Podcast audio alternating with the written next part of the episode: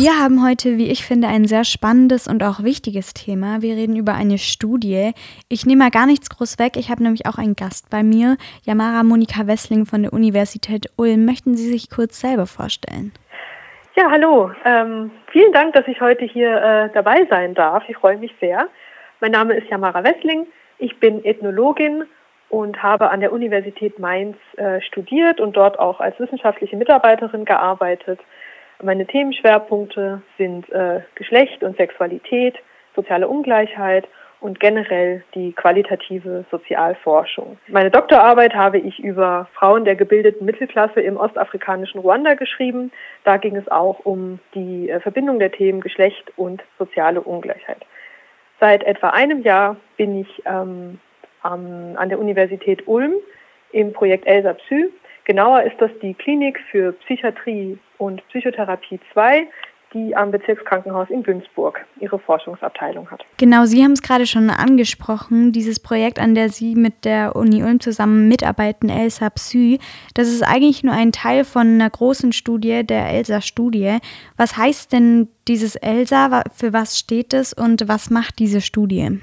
Also ELSA ist eine deutschlandweite Studie, und ELSA, diese, diese vier Buchstaben stehen für Erfahrung und Lebenslagen ungewollt Schwangerer, Angebote der Beratung und Versorgung. Das ist eine deutschlandweite Studie, die vom Bundesministerium für Gesundheit in Auftrag gegeben wurde und an der sind sechs verschiedene Hochschulen beteiligt. Wie der Titel schon so ein bisschen ahnen lässt, geht es uns um die Situation und das Erleben von Frauen, die ungewollt oder unbeabsichtigt schwanger werden wir wollen gerne verstehen, in was für einer Situation sich diese Frauen befinden, was sie für Belastungen haben in ihrem Leben, aber auch was sie für Ressourcen haben, um dann mit dieser äh, unbeabsichtigten Schwangerschaft umzugehen. Dabei interessieren wir uns sowohl für die Frauen, die diese Schwangerschaft dann abbrechen, als auch für diejenigen, die die Schwangerschaft austragen. Das Ziel insgesamt am Ende ist, ähm, die Bedarfe der Frauen in dieser Situation besser zu verstehen und damit auch ihre Beratung und ihre Versorgung zu verbessern. Die Forschung hat, ähm, also unsere Forschung hat zwei Teile. Das ist einmal der quantitative Studienteil. Das ist eine standardisierte Online-Umfrage, auf der deutschlandweit äh, viele tausend Frauen befragt werden nach ihren Schwangerschaften und nach ihren ungewollten Schwangerschaften. Dazu gibt es äh, mehr auch auf der Seite von unserer Studie zu erfahren, elsa-studie.de. Und dann gibt es einen qualitativen Studienteil. Qualitativ bedeutet, wir machen vertiefende Interviews mit Menschen. Das sind zum einen natürlich die Frauen selbst, also die ähm, eben diese unbeabsichtigte Schwangerschaft hatten. Und ähm, da machen wir biografische Interviews, um die subjektive Situation und ihr Erleben eben ähm, nachvollziehen zu können. Wir sprechen aber auch mit dem Fachpersonal, das heißt mit Ärzten und Ärztinnen oder denjenigen, die in den Beratungsinstitutionen ähm, arbeiten. Und wir sprechen auch mit den Männern, ähm, die beteiligt sind an diesen Schwangerschaften. Ein besonderer Fokus liegt auf den vulnerablen Gruppen, das heißt äh, Frauen, die aus äh, unterschiedlichsten Gründen nochmal mit besonderen Belastungen in ihrem Leben umgehen. Ähm, das können Frauen sein, die Gewalterfahrungen gemacht haben. Das können Frauen sein, die äh, äh eine Fluchterfahrung hatten oder die Traumatisierungen hatten in ihrer Kindheit. Und ähm, an der Universität Ulm beschäftigen wir uns eben mit Frauen, die psychische Belastungen oder psychische Erkrankungen haben. Genau, bevor wir jetzt auf das Projekt von der Uni Ulm eingehen, Sie haben schon gesagt, das sind mehrere Hochschulen, die da ein Teil davon sind. Was gibt es denn noch für Hochschulen, die da dabei sind und welche Teilprojekte machen die? Ähm, also die Hochschule Fulda ist äh, die Hochschule, ähm, die auch die Koordination des gesamten Projektverbundes übernimmt. Das ist äh, Professor Hahn. Und äh, dort geht es, ähm, also die haben verschiedene Projektteile. Da geht es einmal um die medizinische Versorgungssituation zum äh, Schwangerschaftsabbruch ähm, und um, ähm, aber auch um die subjektive Situation der Frauen, die eben Schwangerschaftsabbrüche vornehmen. Ein anderes Teilprojekt ist an dem Sozialwissenschaftlichen Institut für Geschlechterfragen in Freiburg. Ähm, dort geht es ähm, unter anderem um die Perspektive der Männer, die an den ähm, Schwangerschaften beteiligt sind. Es gibt des Weiteren äh, ein Teilprojekt an der Hochschule Nordhausen. Da liegt der Schwerpunkt auf Frauen, die migriert sind oder geflüchtet sind oder die illegalisiert werden und um Frauen, die Gewalt in ihrer Partnerschaft erleben. Ähm, es gibt die Hochschule äh, in Merseburg. Dort steht die psychosoziale Versorgungssituation im Mittelpunkt, also das Handeln von Fachkräften und von Verbänden, die, Strukturen der Beratung eben von den Frauen. Und es gibt das, äh, und an der äh, FU Berlin gibt es ein Teilprojekt zu traumatisierten Frauen, also Frauen, die in ihrer Kindheit schon äh, traumatische Erfahrungen gemacht haben. Da liegt ein Fokus auf dem psychosozialen Stresssystem und der psychischen Gesundheit von Frauen nach einer ungewollten Schwangerschaft. Und unser Teilprojekt, das wäre dann das sechste, ist das an der Universität Ulm, an der Klinik für Psychiatrie und Psychotherapie 2, ELSA Psy. Da geht es äh, um Frauen, die psychische Belastungen oder Erkrankungen haben. Dann würde ich auf dieses Ulmer Teilprojekt von der Uni Ulm noch näher eingehen. Was genau ist das Ulmer Teilprojekt? Wie arbeiten Sie? Was stellen Sie sich für Fragen? An der Universität Ulm in dem Teilprojekt Elsa Psy beschäftigen wir uns ja mit den Frauen, die psychisch erkrankt sind oder waren oder die psychisch belastet sind.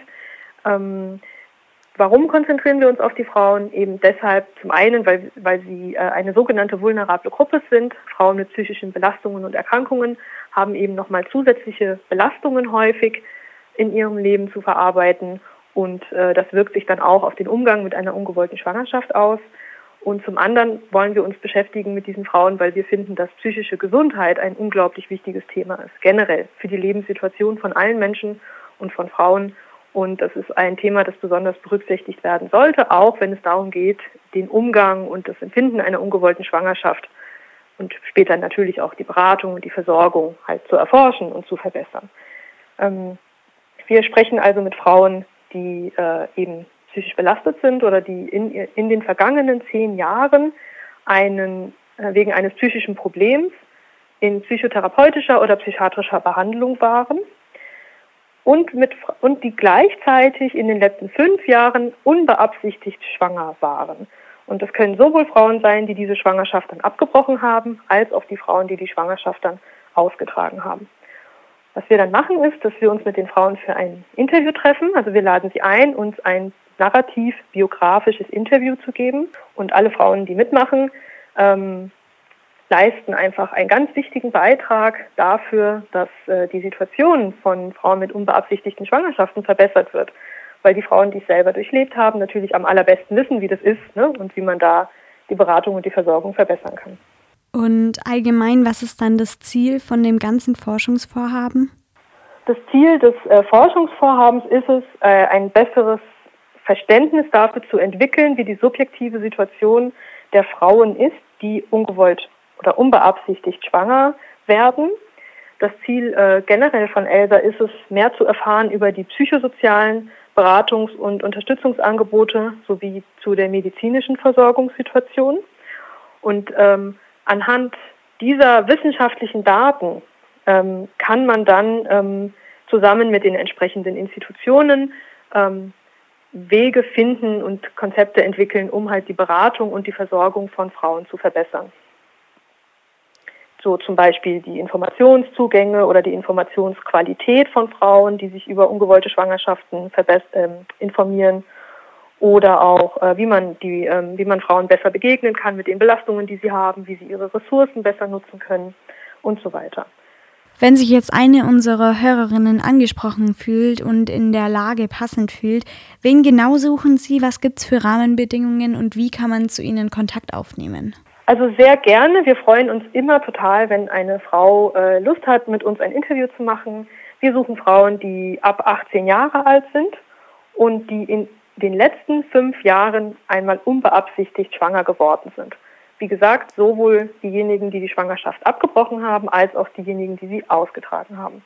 Und wichtig ist noch, dass die Frau in den letzten zehn Jahren einmal wegen psychischer Probleme behandelt worden ist. Das kann in, äh, bei einer Psychotherapeutin sein, bei, in einer psychiatrischen Klinik, aber auch einfach beim Hausarzt. Also und wir führen mit den Frauen, die sich bei uns melden, narrativ-biografische Interviews das bedeutet, dass wir uns für die gesamte Lebensgeschichte erzählen, weil wir einen ganzheitlichen Ansatz haben Und es ist ein sehr offen gehaltenes Interview. Das heißt, die Frauen äh, erzählen uns ihre Geschichte, was sie daran wichtig finden und erzählen uns von ihrer ganz persönlichen Sicht auf die Schwangerschaft und dar darüber, wie sie damit umgegangen sind. Ähm, sie müssen keine Fragen beantworten, die sie nicht beantworten möchten, weil das eben so offen gehalten ist. Dauert ungefähr eine Stunde bis anderthalb und ähm, der Ort des Interviews wird auch von der Frau selber beschlossen. Das kann zu Hause sein, das kann in einem Café sein, das kann an der Uni sein, wo auch immer sie sich wohlfühlt. Eine unserer Interviewerinnen, also wir sind zu viert, Saskia, Stefanie, Annabelle oder eben ich, Yamara, wir kommen dann zu der Frau hin und machen, treffen uns für dieses Interview. Es gibt auch eine Aufwandsentschädigung von 50 Euro. Und was vielleicht noch ganz wichtig zu sagen ist, ist, dass der Schutz der Daten jeder einzelnen Interviewpartnerin natürlich höchste Priorität hat. Das heißt, alles, was im Interview mitgeteilt wird, wird absolut vertraulich behandelt und es wird nach strengsten datenschutzrechtlichen Vorgaben abgespeichert, anonymisiert und auch nicht an Dritte weitergegeben. Wer Interesse hat, an unserer Studie teilzunehmen, sehr, sehr gerne. Wir freuen uns über jede Nachricht und jeden Anruf. Ähm, wir sind erreichbar per Mail über elsa-zü.uni-ulm.de. Wir sind auch, auch auf äh, Instagram. Ähm, da könnt ihr uns eine Chatnachricht schicken. Und wir, könnt auch, wir können auch einfach angerufen werden unter 0152 07 43 2601. Und die ähm, Homepage ähm, von der ELSA-Studie insgesamt, die hatte ich ja am Anfang schon mal gesagt, elsa-studie.de. Meldet euch gerne, wir freuen uns. Äh, warum genau erst ab 18 Jahren und nicht jetzt, wenn man vielleicht mit 16 ungewollt schwanger geworden ist?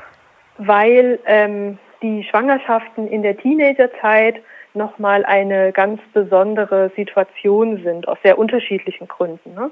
Also aus ähm, psychologischen Gründen zum einen, aber auch so rein aus rechtlichen Gründen, wenn jemand noch nicht volljährig ist.